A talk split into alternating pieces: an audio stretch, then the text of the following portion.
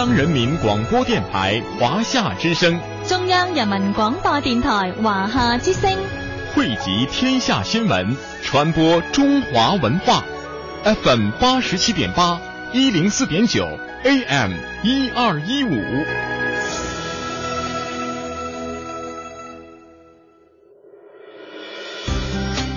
这里有香港的故事，的美丽，大家都形容它是东方之珠。这里有澳门的风采，你会看到有很多中式跟西式的一些建筑的元素。美丽小城散发魅力，中国传奇讲述古今，聆听一小时，感受全中国。欢迎收听《魅力中国》。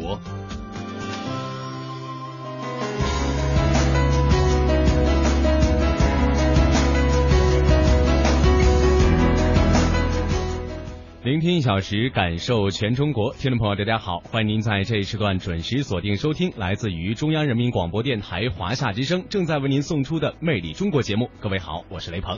各位好，我是穗儿。首先来给大家介绍一下今天节目的主要内容。广东云佛国恩寺佛历节将会开幕，六祖菩萨手执千年古历结硕果。北京大学燕京学堂已获近获捐款近十亿，静园外观不做改动。魅力新闻点点听，今天为您介绍更多发生在华夏大地上的魅力新闻。入夏以来，内蒙古大草原鲜碧如画，一望无际。尤其是以北部海拉尔为中心的大兴安岭西路的陵园草甸草场，更是目前中国最佳的天然牧场之一。中国采风，我们一起走进草原。中国的茶文化是中国制茶饮茶的文化。作为开门七件事儿，也就是柴米油盐酱醋茶之一，饮茶呢可以说在古代中国是非常普遍的。中华茶文化源远流长、博大精深。今天的中国传奇，我们带您一起领略中国茶文化的魅力。香港茶具博物馆是香港艺术馆的分馆，位于香港公园内。除了展览，茶具博物馆呢也定期举办不少的茶艺活动，以此推广中国品茗文化和陶瓷艺术，成为了香港主要的观光景点。香港故事，我们今天去香港茶具博物馆看一看。今天的魅力中国，首先走进魅力新闻点点听。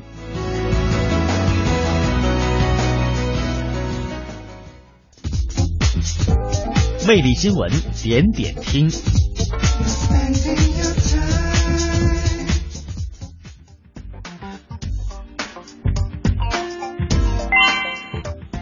好的，魅力中国来到我们今天的魅力新闻点点听，第一站依旧是广东。在今年夏天的广东云佛寺，呃，云佛寺的。国恩寺六祖菩萨手执了千年古历硕果累累，挂满了枝头，以品六祖佛力珍贝其百福并真盛会为主题的品佛力其百福法会，将在七月十二号的上午九点到十一点在国恩寺举行。祈福法会呢，将由采摘仪式、祈福仪式、品尝佛力等环节。凡到法会的信众游客呢，皆可以品尝佛力。嗯，位于国恩寺佛力园的六祖慧能手植佛力树啊，是目前保存最完整、最大的人工种植古树。树龄已经长达了一千三百年，树高二十点五米，树围三点九米，树冠幅东西长十六米，南北长十八米，覆盖面积达到了二百八十八平米，被誉为广东省十大古树之首。在二零零三年被广东省绿委评定为。最长寿的树，佛历古树经历了千载风霜，几经枯叶又萌发新芽，如今依然枝叶旺盛。我们一块儿去国恩寺看一看这棵荔枝树。在广东省云浮市新兴县，有一棵一千三百年的荔枝树，它树干高十八点五米，树围最粗处四点三米。树干倾斜向上生长，根深叶茂，树冠面积达一百八十三平方米。古荔枝树种于新兴县国恩寺内，这里是中国佛教禅宗文化的发祥地之一。禅宗六祖慧能法师曾在此修行。慧能是唐朝的一位高僧。他得黄梅五祖传授衣钵，创立了中国特色的佛教教派，被世人称为禅宗六祖。他生前的言论被弟子们整理成《六祖坛经》一书，是中国佛教禅宗的经典著作之一，在中国及世界佛教史上有着举足轻重的影响力。流传千年的一首禅诗：“菩提本非树，明镜亦非台，本来无一物，何处惹尘埃？”就是由慧能所作。时至今日，其中的哲理和智慧仍能带给人们无限的启迪。而国恩寺的这棵荔枝树，正是由慧能亲手栽种的。那么六祖大师在种下这个梨枝树，这也是提醒我们当下的人们，留什么给后代的人为好？难道是金银财宝吗？在慧能眼中，为后人留下一片绿色，远比金银财宝要珍贵的多。公元七百一十三年，他种下这棵荔枝树后，便于同年圆寂。今年是慧能圆寂一千三百周年。当年慧能禅师亲手种下的幼苗，如今已长成参天大树，每年都有数十万游客和佛教信众前来瞻仰。千年荔枝古树能屹立至今，实属不易。不仅受制于降雨、气温等自然条件。还历经了许多磨难。一千三百年间，古荔枝树见证了国恩寺的几度兴衰。在太平盛世时期，这棵树长得郁郁葱葱；而在战火连年的时代，古树也曾屡遭火烧刀砍，奄奄一息。当时的有人都想把它，呃，想烧死它。呃，烧了三次，这个天降大雨把它浇熄了，所以他就再不敢了。他认为这个这个树有神了。你看这上面这些，它也烧那些烧烧焦的痕迹，那上面那个碳化的还在。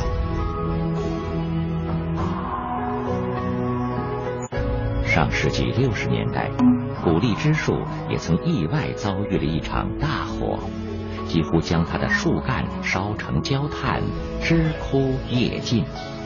当人们都以为此树已经死亡时，让人们意想不到的情况出现了。经过多年的休养生息，这棵古树竟奇迹般的恢复了生机。很有一段时间，它都不开花不结果了嘛。这是在开改革开放的时候才开始，又开花又结果。这棵荔枝古树不仅年年萌发新芽。还能结出上百斤的荔枝果，浴火重生，让这棵千年荔枝古树更显得弥足珍贵。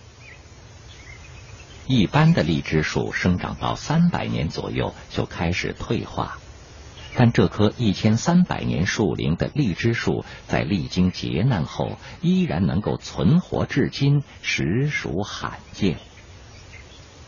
这片树林啊，它树木比较茂密，就是这个小环境啊，它的气候啊，还有那个温湿度啊，那个土地的肥沃啊等等，都非常适应它，它这么长寿。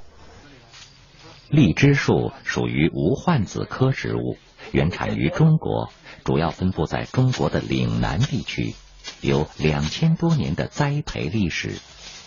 荔枝素有“果王”的美誉。它外表粗糙，但果肉却如脂似玉，芳香甘甜。《本草纲目》中记载，荔枝可止渴、益人颜色、通神益智。独特的美味和功效，让古往今来的许多人都对荔枝情有独钟。唐宋八大家之一的苏东坡曾以“日啖荔枝三百颗，不辞常作岭南人”的诗句，表达对荔枝的喜爱之情。时至今日，广东地区已经成为世界最主要的荔枝产区，每年产量约占世界总产量的百分之二十。与普通的荔枝不同，这棵千年荔枝树的果实被人们称为佛荔。每年荔枝成熟的时候，国恩寺都会组织专人采摘，然后免费发放给大众品尝。由于数量有限，人们对这棵千年古荔枝所产的荔枝往往是趋之若鹜。如果它放在这个房间里面，它会有一种清香味出来的，不算大，就是大拇指那么大一点点。我们每年的大概七月十四五号，我们都会举行这个福利活动，有的偶然来拜六祖的哦都能吃到。我们大家来吃的都是带着一种感恩的心态。六祖慧能手植的荔枝树已经走过了千年的时光，它已经成为了国恩寺一张绿色的历史文化名片。人们在品尝它甜美果实的同时，也能体验着中国佛教文化的源远流长。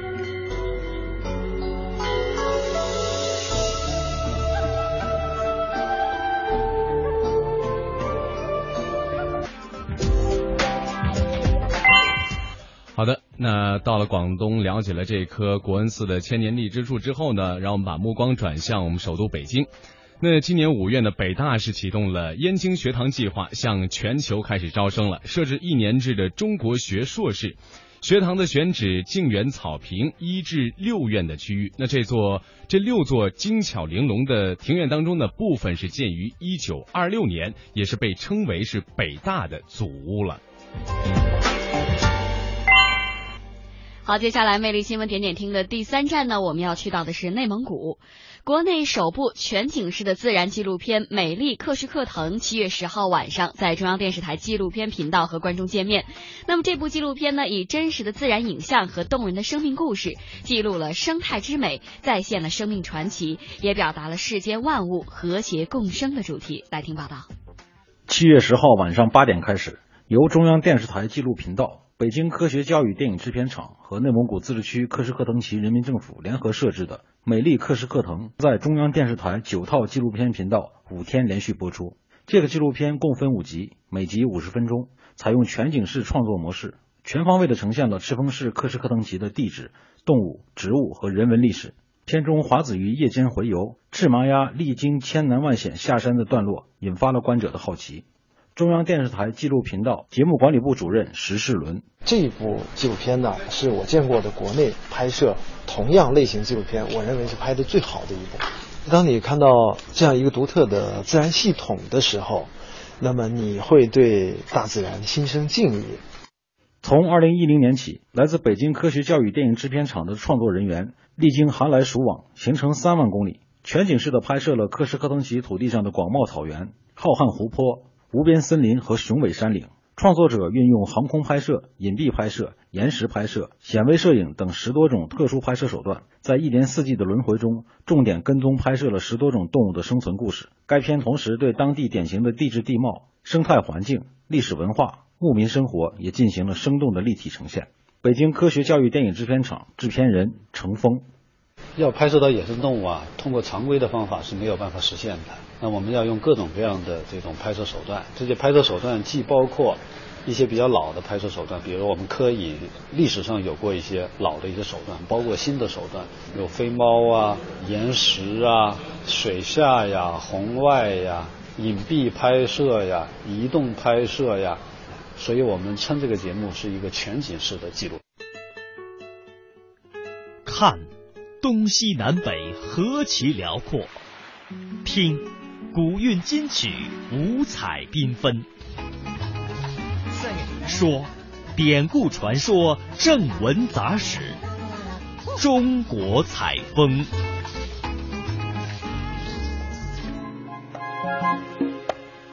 魅力中国，欢迎您的持续锁定收听，来到我们今天的中国采风。那刚才在魅力新闻点点听的环节啊，我们给大家介绍了美丽的克什克腾，它位于内蒙古市的赤峰市西北部，也是地处在内蒙古高原与大兴安岭南端山地和燕山余脉七老图山的交汇地带。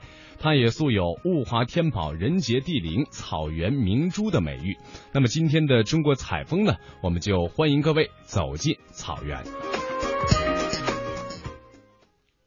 敕勒川，阴山下，天似穹庐，笼盖四野。天苍苍，野茫茫，风吹草低见牛羊。葛瑞老师，您唱多少年啊，十六岁开始唱，现在是六十八。过去说的就是那个大云盖，它上面的风都很大啊。对。来，我们听听这种水声，静静的，还是滑滑的。这沙很细。是什么让我魂牵梦绕？是什么让我如痴如醉？是什么让我刻骨铭心？是什么让我回味无穷？这个夏天，让我们一起走进草原，用心感受这一片充满希望的土地。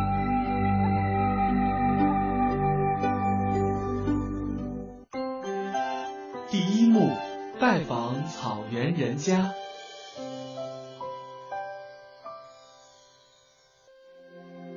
此次草原之行的第一站，我们来到了锡林郭勒盟的西乌珠穆沁旗。西乌珠穆沁是蒙古语，意为摘葡萄的人。这片土地被誉为是博克健将的摇篮、蒙古长调之乡、民族服饰之都、游牧文化之源。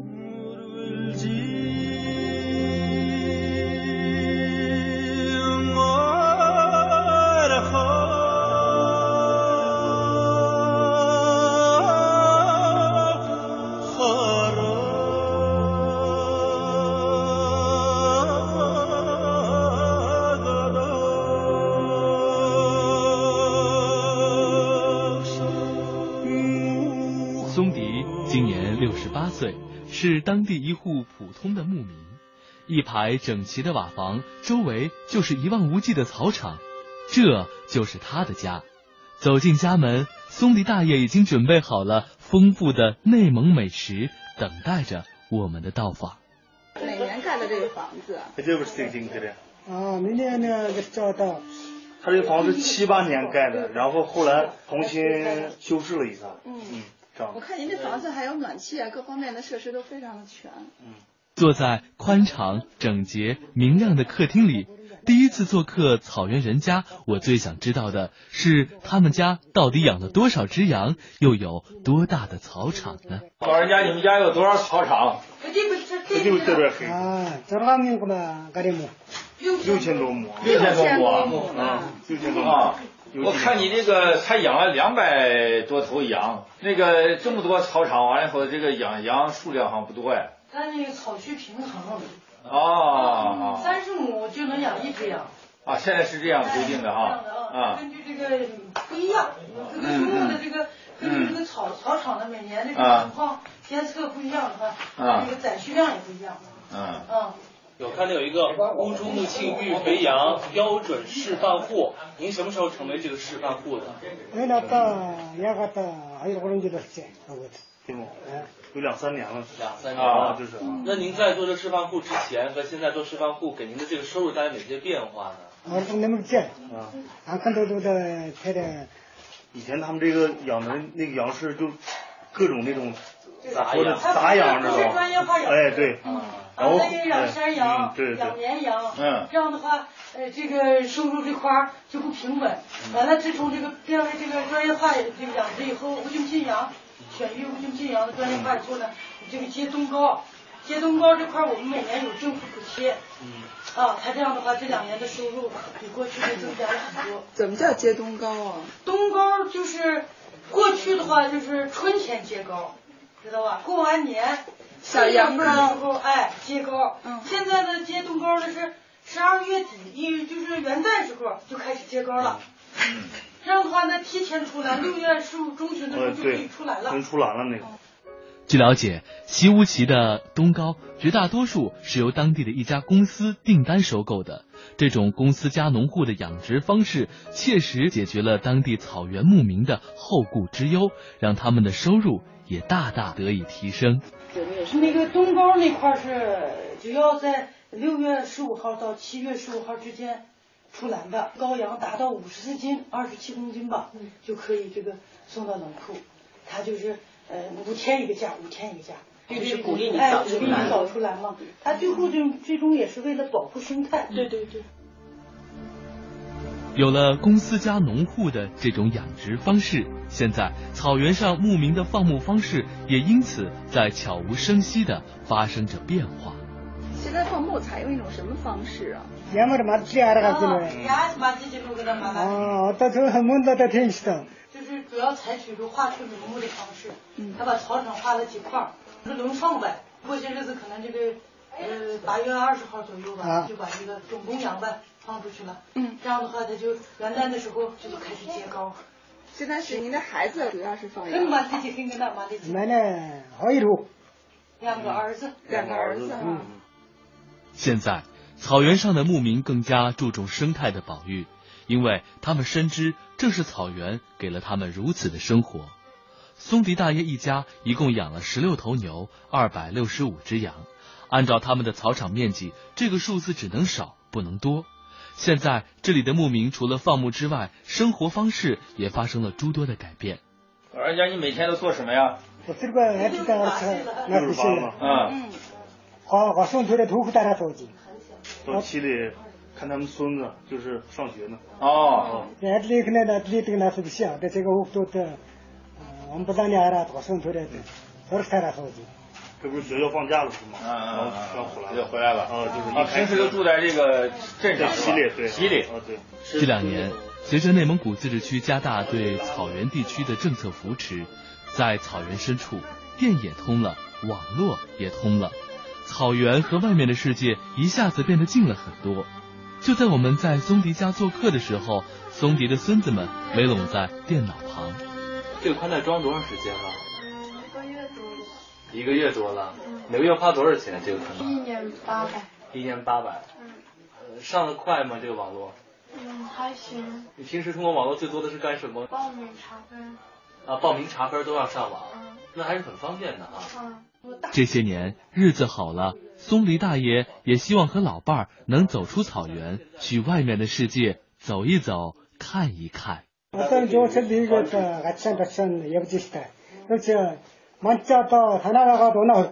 这两年也出去旅游过，比如说去年呀，他跟他老伴儿去过五台山，咱们山西的五台山，也出去旅游，就生活条件确实好了。但是这个香港、澳门这头出去说实在太远了，对自己不放心。放心，我们香港那边是气候条件很好，呃，很欢迎你们来去来我们。欢迎我今年的来香港，也想去，非常想去。对于未来的生活，松迪大爷。充满了期望。他希望咱们这个养老保险增幅能够再高一点，领 工资再多一点。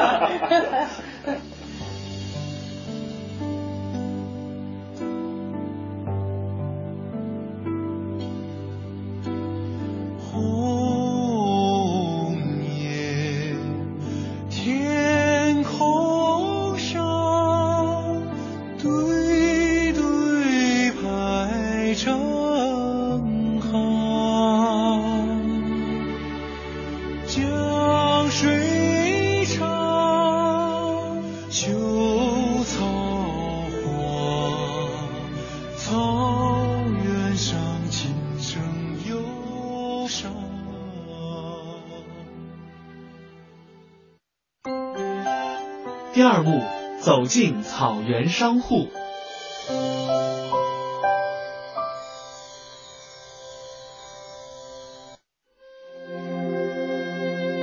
蒙古袍是蒙古族的传统服装记者今天到访的乌珠穆沁人的长袍以自己特有的肥大款式风格和绚丽多彩的组合镶边工艺在蒙古人的服饰当中独树一帜。他们在冬季主要穿高领宽沿边儿肥大而无开叉的熏皮长袍。这种窝缎般柔软的烟黄色熏皮袍，由于其皮子用酸奶熟化，用特制的刮刀划揉，用秋季马粪熏制而成，所以它具有防水、防蛀、防污和久穿不变形、美观大方等特点。此外，他们的长袍在面料色彩方面讲究鲜艳华贵。在镶边工艺方面讲究绚丽多彩，特别是镶边工艺非常的精美。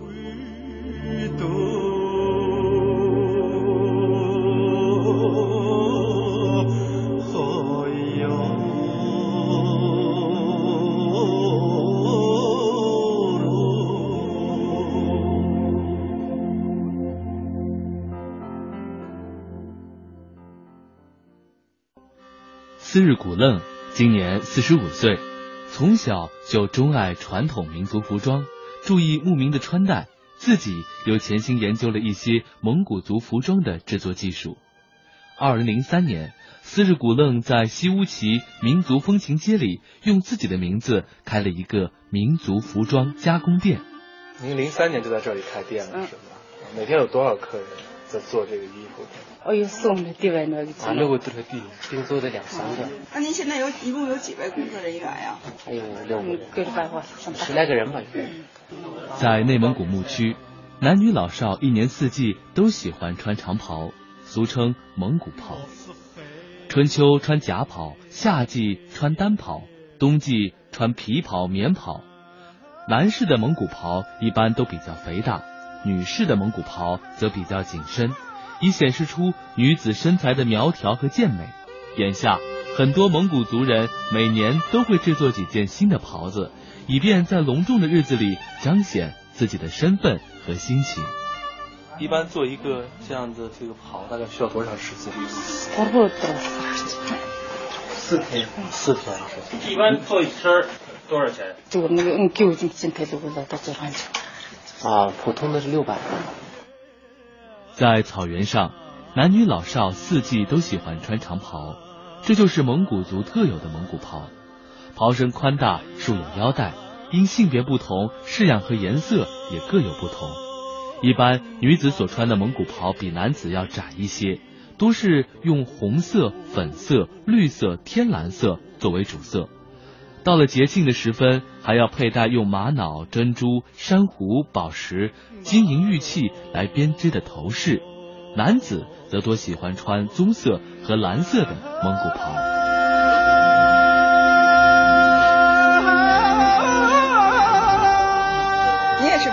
蒙古族啊？那您有几件袍子呀？我有两件。两件，平时穿吗？我就是也是家里喜庆的时候穿。家里有喜庆的时候才穿啊，一般的节假日，嗯，或者是家里有什么聚会这种时候穿。嗯啊，那您的孩子结婚的时候这些？我们这儿是蒙古族有个习惯，就说是那个男孩结婚的话，我们不做袍子，就是女婿去女姑娘家娶亲的时候，人家那头他们给做。就女孩的妈妈。哎，他给做。哦，女孩的妈妈给自己的女儿对对对对，完了给女女儿和女婿做。咱们去了以后换他们的，换上他们家做的，从头到到脚，靴子、帽子、衣服都是他们。都是娘家陪送的。对对对对。蒙古袍是蒙古族人身上的印记，不管男女老少都非常热爱自己本民族特有的服饰。在当地会做蒙古袍的年轻人有很多。现在做这个民族服装的年轻人多吗？白呢。现在这手工做多，尤其是做手工这块儿年轻人特别多。他那手工细活嘛，那年轻的话，是眼手好使，所以就年轻人做的比较多。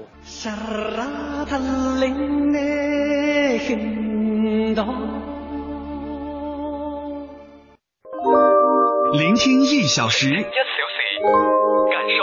感受全中国，华夏之声，华夏之声，魅力中国，魅力中国。好的，您这里正正在收听的是依然来自于华夏之声的《魅力中国》节目。那稍后呢将会进入到半点宣传的时间，在这之后呢，也欢迎您继续锁定收听我们的《魅力中国》节目。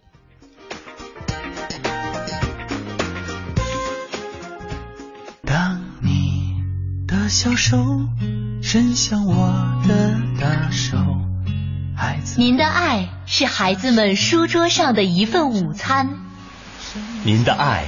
是孩子们遮风挡雨的一件衣服，您的爱是孩子们放心乘坐的校车，您的爱是引领孩子们通向未来的希望之路。您的一点点付出，就能成全孩子的未来。关注贫困地区的孩子，把爱送到他们手中。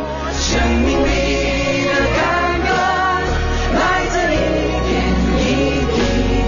最习惯做的事，就是惦记着你。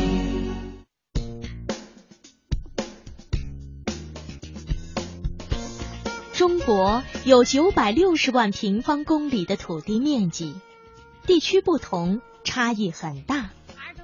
方言语调东西南北，经济变迁层次多样。想寻找中国的魅力，请您继续收听《魅力中国》，魅力中国，聆听一小时，感受全中国，感受全中国。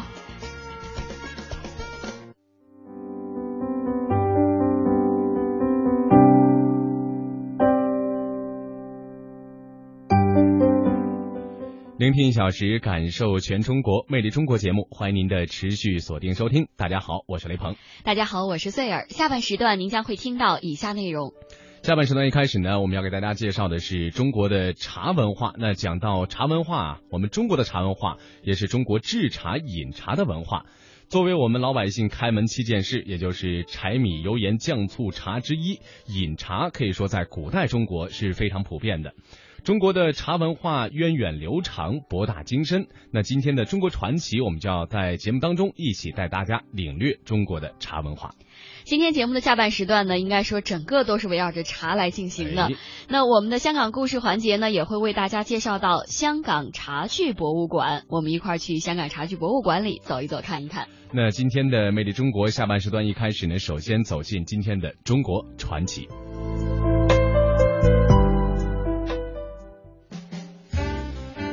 中国传奇。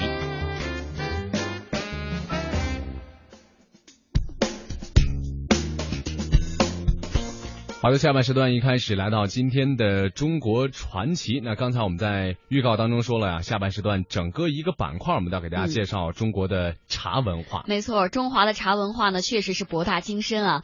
唐代的茶圣陆羽的《茶经》在历史上就吹响了中华茶文化的号角。从此呢，茶的精神也是渗透了宫廷和社会，深入中国的诗词、绘画、书法、宗教以及医学。没错。可以说，几千年来啊，中国不但积累了大量关于茶叶种植、包括生产的物质文化，也积累了丰富的和茶有关的精神文化。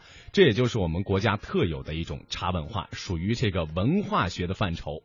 文人七件宝，琴棋书画诗酒茶，茶通六艺，也是我国传统文化艺术的载体。那接下来的时间，中国传奇带大家了解一下我国的茶文化。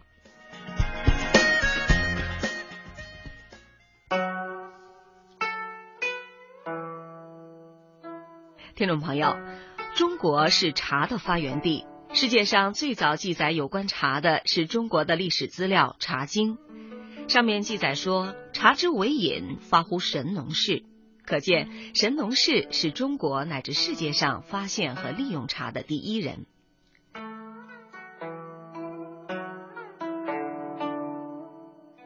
说到饮茶习惯的传播，专家认为它最早起源于巴蜀，到西汉时期便已经被广泛接受了。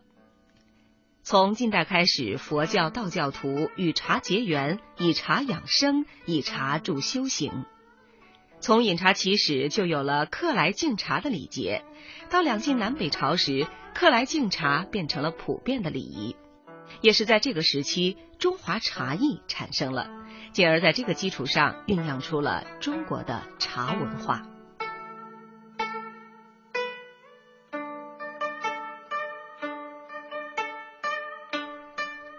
茶文化是饮茶活动过程当中形成的文化现象，是中国传统文化的重要组成部分。在茶文化当中，饮茶文化是主体，茶艺又是饮茶文化的主体。所以我们在谈到茶文化的时候，就不得不谈到茶艺。工艺不同，种类不同，香气不同，滋味不同，太奥妙了。谈到喝茶，北京东方国艺文化发展有限公司的总经理熊智慧小姐兴致勃勃地说：“工艺不同，种类不同，香气不同，滋味不同，太奥妙了。觉得这里的乐趣太多了。从一开始的感觉就是这杯茶的色香味，喝到一杯好茶是一种物质的有形的享受，进而通过品茶又达到了一种精神上的享受。”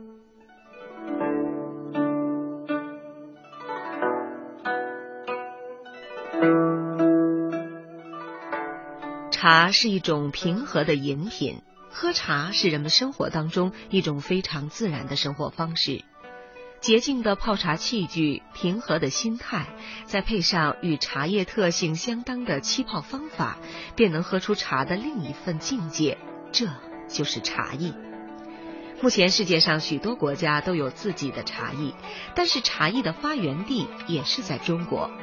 中华茶艺是指中华民族发明创造的具有民族特色的饮茶艺术，主要包括茶具、择水、取火、候汤、习茶的技艺，以及品茗环境、仪容仪态、奉茶礼节、品饮情趣等等。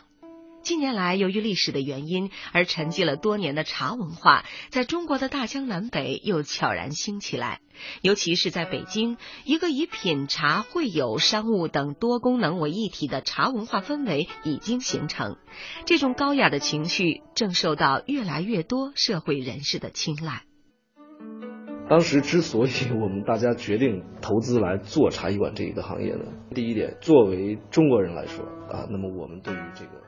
北京大曲舍儒家文化主题茶艺馆研究中心的主任韩小刚在谈到开办茶艺馆的初衷时说：“我们之所以决定投资来开办茶艺馆，因为第一，作为中国人，我们对祖国传统的文化非常敬仰；第二，就是我们在投资前对北京乃至全国的茶艺馆行业做了一个比较详实的调查研究。我们觉得茶艺馆作为结合消费、休闲、娱乐，同时又具有中华传统文化特色的消费。”方式肯定会获得各界的欢迎，所以我们就义无反顾的来到这里投资了。一九九零年之前的北京茶的文化是比较薄弱的，呃，那么真正的茶的文化应该在南方。韩小刚非常看好北京茶艺发展的前景。他说，一九九零年前的北京茶文化是比较薄弱的，当时真正的茶道在南方，比如福建、江浙、四川等。北京之所以相对比较薄弱，是因为以前北京人只喜欢喝高沫，也就是花茶。一九九零年以后，北京的茶艺馆就开始兴旺起来了，各种风格、各种特色的茶艺馆不断涌现。在短短的十几年的时间里，北京从原来的只有一个老舍茶馆，骤然增加了很多。据不完全统计，现在北京真正意义上的茶艺馆已经发展到了八百多家，发展的势头非常迅猛。因此，我认为北京茶艺馆以后的发展前景会非常好。北京东方国艺文化发展有限公司的总经理熊智慧小姐则认为，一定要把祖国的传统文化发扬光大。我们有责任去发扬光大我们的传统文化，我就觉得在这方面下功夫。熊小姐说：“我们有责任去发扬光大我们的传统文化。我觉得要在茶这方面下功夫，我们应当从这里去影响一批人，让他们去喝茶、去品茶，培养我们的茶文化，让这种中国的传统文化重新发扬光大。”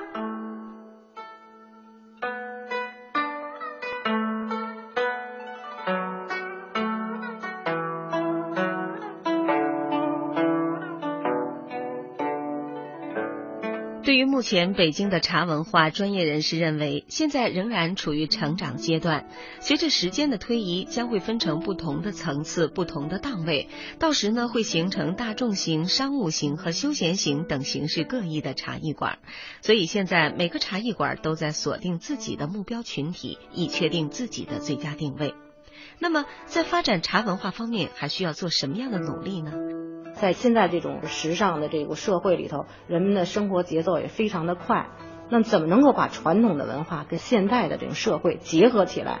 北京东方国艺文化发展有限公司的总经理熊智慧认为。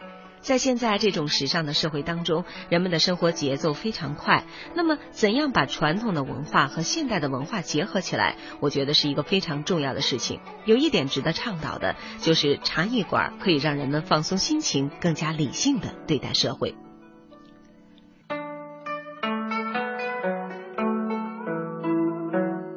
听众朋友。中国是茶叶大国，茶的品种特别多。现在全国能够叫出名字的茶叶就有一千多种。在这些林林总总的茶叶当中，已经出现的一些非常受欢迎的茶叶，比如说杭州的龙井、苏州的碧螺春、黄山的毛峰、庐山的云雾、六安瓜片、恩施玉露。白毫银针、武夷岩茶、安溪的铁观音和云南的普洱茶，这些呢已经被列为中国的十大名茶了。随着社会的发展和进步，茶不但对经济起到了很好的作用，成为了人们生活的必需品，而且逐渐形成了灿烂夺目的茶文化，成为社会精神文明的一颗明珠。茶文化的出现，把人们的精神和智慧带到了更高的境界。这里既有精神文明的体现，又有意识形态的延伸。历史证明，它非常有助于提高人们的文化修养和艺术欣赏水平。而北京的茶文化也正在朝着这个方向稳步的发展。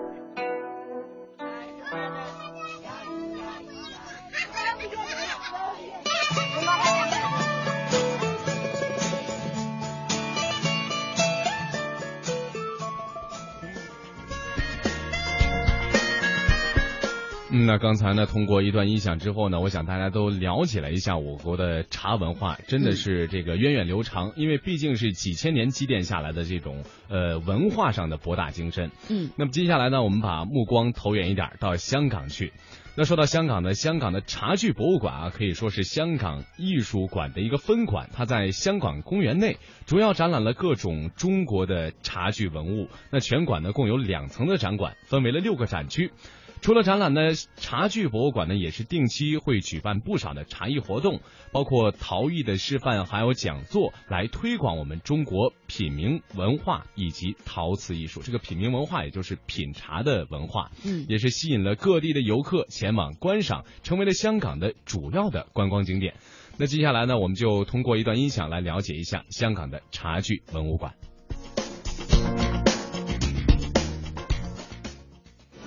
各位乘客注意，往中环道列车即将到站，请勿超越黄传统现代相映成辉，中西文化共冶一炉，东方之珠，动感之都，香港故事。香港故事。啊，都说在香港公园里面啊，其实有很多历史的建筑物是包括以前的军营或者司令官邸改造而成的。这一集香港故事呢，我和一哥就特别选来茶具文物馆和罗桂祥茶艺馆为大家介绍。哎，呃，茶具文物馆呢，嗯，就是原来的旧三军司令官邸啊啊，呃，在这儿住的原来是一个什么人物啊？那就是，呃。英国驻华陆军总司令啊，德吉利少将。嗯，后来呢，才改称为三军司令的的官邸啊。嗯，因为最初的驻军啊，并没有海军，就没有三军这个概念。虽然有海军和陆军之分，但是呢，还不是三军。那个时代，呃，就刚开始的时候呢，就他是被嗯称为这个啊。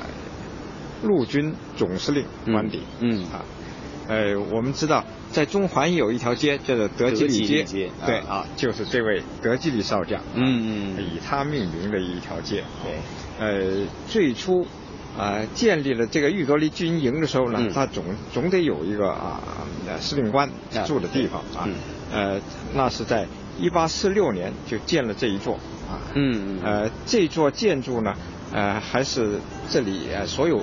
建筑中最好的一种，就是最最漂亮一种。呃呃，设计上啊，对对对啊，呃，当年那是用这么一种呃呃有样板的一种呃建筑物的形式啊，就是这样。呃，这是英国流行的，就呃英国当时呢呃流行一种叫做建筑模式手册啊啊，这个手册里边呢就会印了一些呃不同房子的式样。嗯。呃。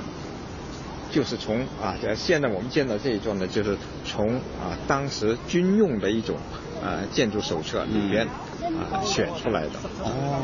但是我们看到，其实现场看到这个建筑物呢，很有一种东洋或者是中国跟西洋这个欧式建筑结合的一种感觉。这个建筑它有一个明显的特征，就是仿照了格林威治皇后大宅。一九七八年。这座建筑随着前裕多利军营移交给香港政府发展而改变了用途。一九八四年七月，它成为了茶具文物馆，也是香港政府康乐及文化事务署辖下的博物馆之一，也是香港艺术馆的一个分馆。馆内主要展览各种中国茶具文物。那现在在这个啊茶具文物馆里面呢，正在进行的呢，有来自南京的一些南京博物院的。里面的这个呃紫砂茶具的这些精选，那么在二楼呢又有另外一个展览，也很有意思啊，是一些这个香港的青年或者是青少年设计者们呢，用他们新鲜的概念来重新设计茶具，也可以说是。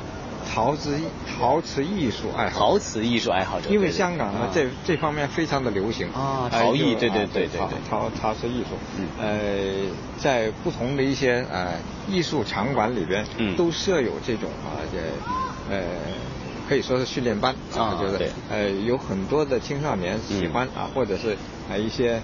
呃，闲居在家的家庭妇女，嗯，呃，有时间啊，他们想学点手艺，嗯，陶冶性情，嗯，呃，就有一些呃雕塑家、一些陶艺家，嗯，就啊对他们进行一种培育啊，就培训啊，对，这样呢，就大家在这过程中呢，就产生了自己的作品，嗯，啊，所以呃，二楼这个展览呢，就是陶瓷茶具创作展，对啊。茶具文物馆致力推动香港的品茗风尚和陶瓷艺术。一九八六年至今，已经举办了九届陶瓷茶具创作比赛和展览，让本地的陶艺创作者有一个互相交流及观摩的平台。本届陶瓷茶具创作展览展出了八十七位本地陶艺家共一百零五组陶瓷茶具创作。其中公开组的杰出佳作有表现大自然的作品，有天马行空的抽象形体，也有洋溢着闲情生活的小品等；而学生组的作品则尽显了年轻人的无穷创意和活力，反映陶艺教育工作者的用心与成果。在这个展示里边，我们看到的都是一些很有现代概念的一些呃展品啊，就他们的创作意念都。真是很出奇。对对对对对，有比如说模仿成孔雀的开屏的哈，这个茶壶和茶杯，然后很有意思，像那边，呃，本身这个茶壶跟水龙头的关系啊，它就做成了一组像是呃已经残损了的水管和水龙头，对对对，还有被。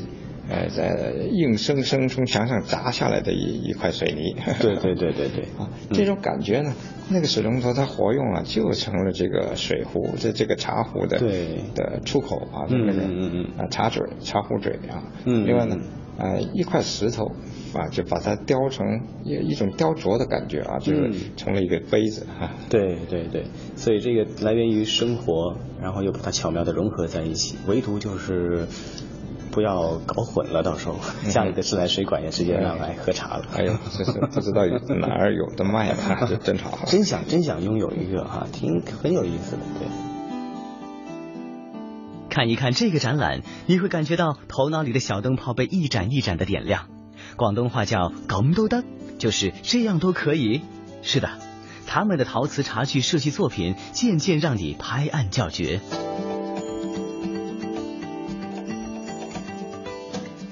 既然说到茶，香港的茶餐厅就不可不提。这个展览也特意辟出一角，展示了香港最为独特的茶餐厅文化。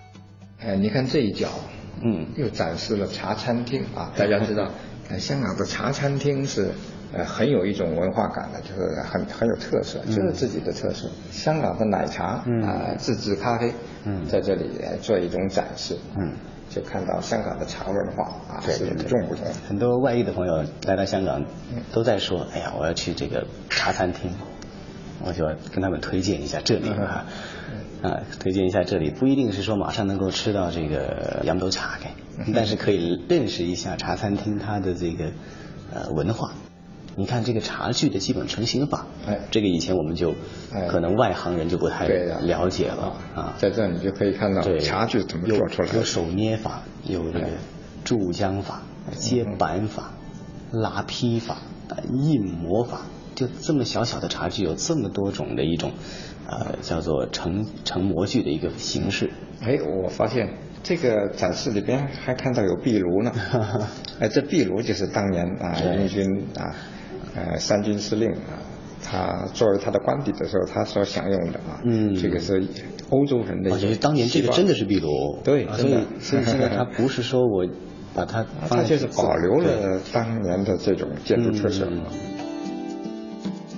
从建筑历史到功能到展览的艺术水平，文化的交织交融，在这里，香港茶具文物馆再一次被淋漓尽致的体现。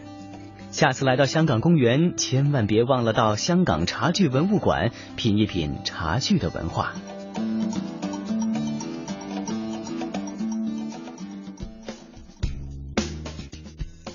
好的，刚才呢，我们是一块儿到了香港的茶具博物馆去了解了一下。提到茶呢，当然大家首先想到的一定是中国啊，茶文化的摇篮和家乡。然而呢，听众朋友可能不一定知道的就是，中国的茶文化是通过澳门传播到西方的。呃，那么接下来的时间呢，我们就到澳门的茶文化博物馆里再去看一看。坐落于澳门卢莲若公园里的茶文化馆，精致典雅，浓浓葡萄牙色彩的点缀装饰。拱窗立柱，配上中国特色的朱门瓦顶，中西合璧，分外别致，与卢园里古典的苏州园林相互辉映，犹如澳门在历史上所担当的中西文化交流的角色。茶文化馆内清幽雅致，简洁明亮，一盏明灯，两棵翠竹，几幅字画。透出浓浓的中国茶文化内敛的气质，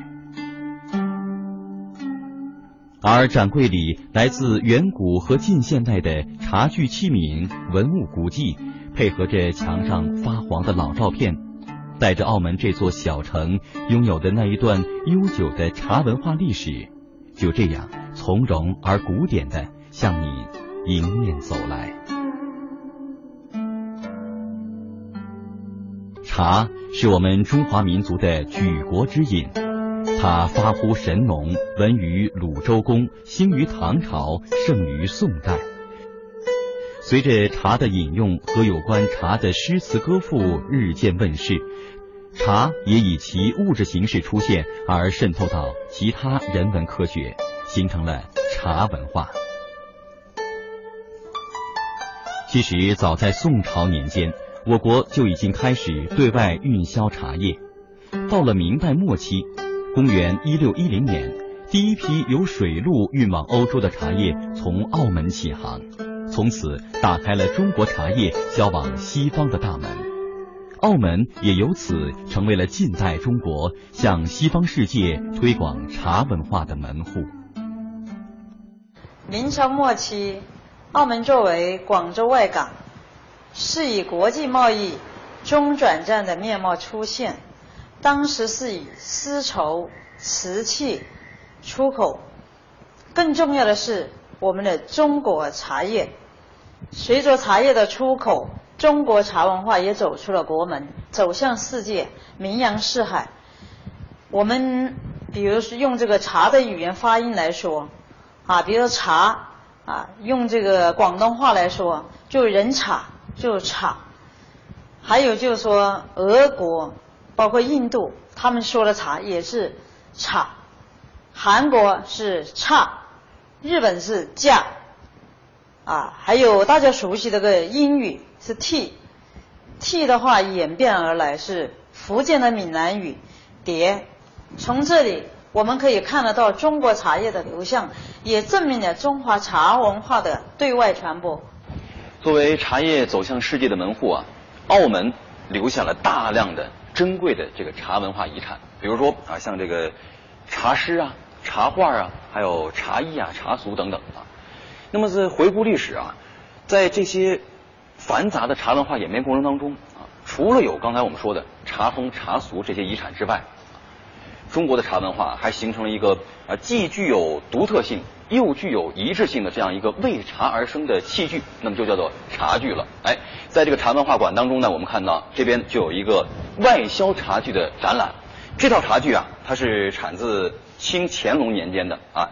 我们可以看到名字呢叫做青花加金彩山水文茶具。哎，从这个名字当中啊，我们就可以感受到这套茶具啊和我们平时饮茶用的茶具是大不一样的。为什么这么说呢？因为您看啊，这套茶具当中除了有茶壶之外啊，这边还有糖罐和奶壶。另外呢，从这个外表上，我们看到除了有青花瓷之外，还镶上了金边儿。我想啊，这就是当时啊在出口的时候，为了迎合这个西方国家人们这种消费和审美的需求。另外呢，我也觉得，哎，这套青花瓷加金边的设计啊，也是当时中西方文化的一个非常好的融合。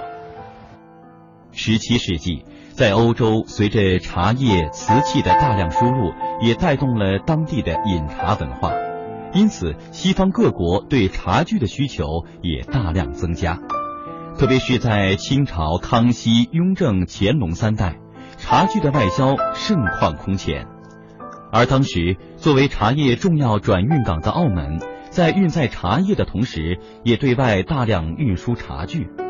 在茶文化馆里。这些从清朝流传下来的精美外销茶具，让人们在感受丰富艺术的同时，也品味到了历史的深厚韵味。在茶文化的历史长卷中，茶馆、茶楼是其中一个普遍而又独特、平常而又不可或缺的部分。从古至今，它也见证了茶文化的传承和发展。在上世纪二三十年代呢，澳门的很多茶楼啊，都是我眼前的这个样子啊。每天早上呢，人们拎着鸟笼来到茶楼，要上个一盅两件，哎，喝喝茶，看看报，再聊聊天这一上午的生活啊，那叫一个轻松惬意。那么，澳门的这个茶楼，它是有一个怎么样的演变过程呢？哎，澳门的茶文化馆当中啊，还真有关于这方面的介绍。下面呢，就让我们一起去看一看。在这里展出的呢是澳门早期非常著名的一个叫做六国饭店的两个不同时期的一个实物展品。我们看到右边的这个是六国饭店的一个点心纸，哎，我们来看看当时这人们都吃点什么哈？呃，什么油肠煎米鸡、鸳鸯卷凤凰、成都居虾龟、千丝脆鸡饼，哎，说的我都有点饿了。我们再来看看左边这块啊。这个呢是六国饭店在六七十年代使用这个外卖纸袋啊，我们看这个呃图案设计以及它的广告语啊，就可以依稀的感受到有点现代的这种风格了。足不出户，感受中国魅力，感受中国魅力，华夏之声，魅力中国。好的那，以上就是我们今天的节目，明天同一时间再会喽。再会。